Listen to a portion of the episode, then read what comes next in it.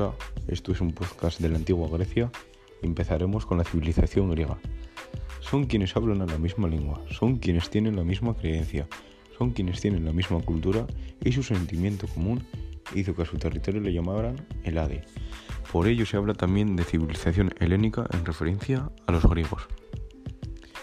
Al ser Grecia montañosa, no hubo grandes reinos, sino que las ciudades prosperaron solas. El suelo en Grecia es pobre, por lo, que cuando la, por lo que cuando la población crece, no hay comida suficiente para toda la población. Esto provocó que los griegos emigraran.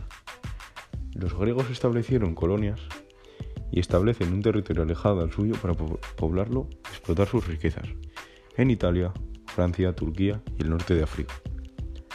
Los orígenes de Grecia, Creta y Micenas. El comercio marítimo, la construcción de palacios, el desarrollo de las primeras escrituras en la zona lineal A y B, en esta civilización se dio el famoso mito de Teseo y el Minotauro, y la civilización micénica de Micenas que se dio en la península de Peloponeso hacia los años 2000 y 1600 a.C.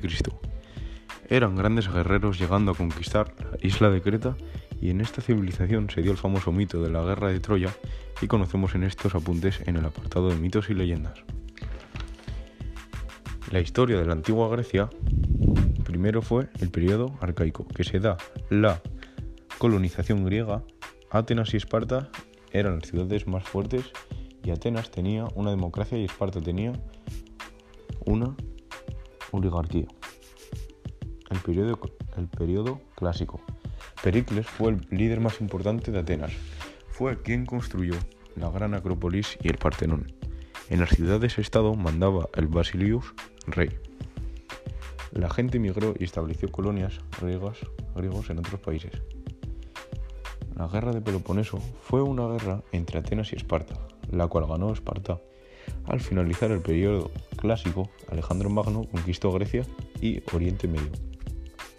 Y finalmente, periodo helénico, que fue cuando Alejandro Magno y su, imperio lo dividió en los reinos helenísticos. Después llegaron las guerras persas. El imperio persa fue un gran imperio que se extendió desde Turquía hasta la India. El primer emperador persa fue Dosio I, que llegarán a una ciudad llamada Manhattan, desde que mandaron a Fey Diplen hasta España para ayudarlos. Después, Atenas y Esparta fueron las dos ciudades más importantes de la antigua Grecia. Atenas tenía una política con democracia, pero solo los ciudadanos varones podían votar, y sin embargo Esparta tenía una oligarquía, que eran gobernados por dos dirigentes y un senado de 30 hombres mayores de 60 años, ciudadanos y no ciudadanos. Los hombres que vivían en la ciudad y extranjeros, mujeres y esclavos fueron los últimos en votar. Después llegaron los Juegos Olímpicos, y los primeros Juegos Olímpicos se celebraron en el año 776 a.C. y se llaman así porque se hacían en la ciudad de Olimpia. Eran todos hombres, competían desnudos, y los últimos Juegos Olímpicos se celebraron en el 393 cuando Grecia era parte del Imperio Romano. Después la religión, los mitos y las leyendas.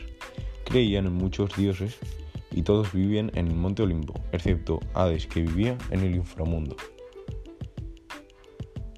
Artes y ciencias.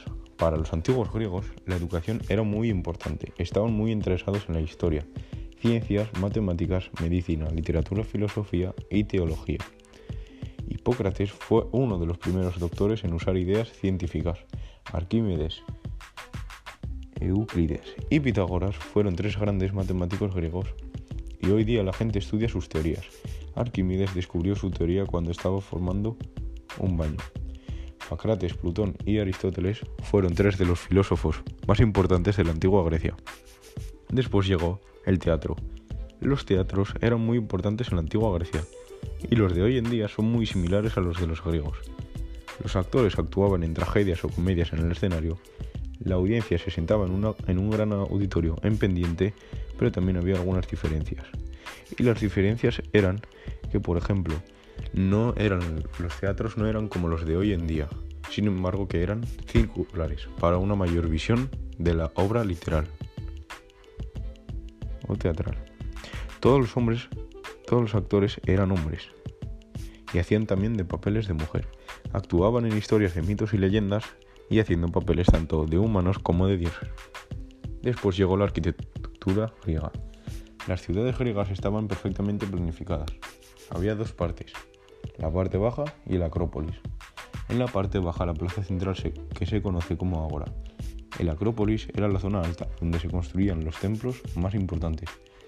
Había tres tipos de columnas que eran la dórica, que siempre simple sin decoración, la jónica, decorada con dos volutas, y la corintia, decorada con hojas de acanto y cuatro volutas. Después llegó la escultura, que crearon esculturas que mostraban escenas de mitos y leyendas. Había diferentes etapas, la clásica, la arcaica y la helenística.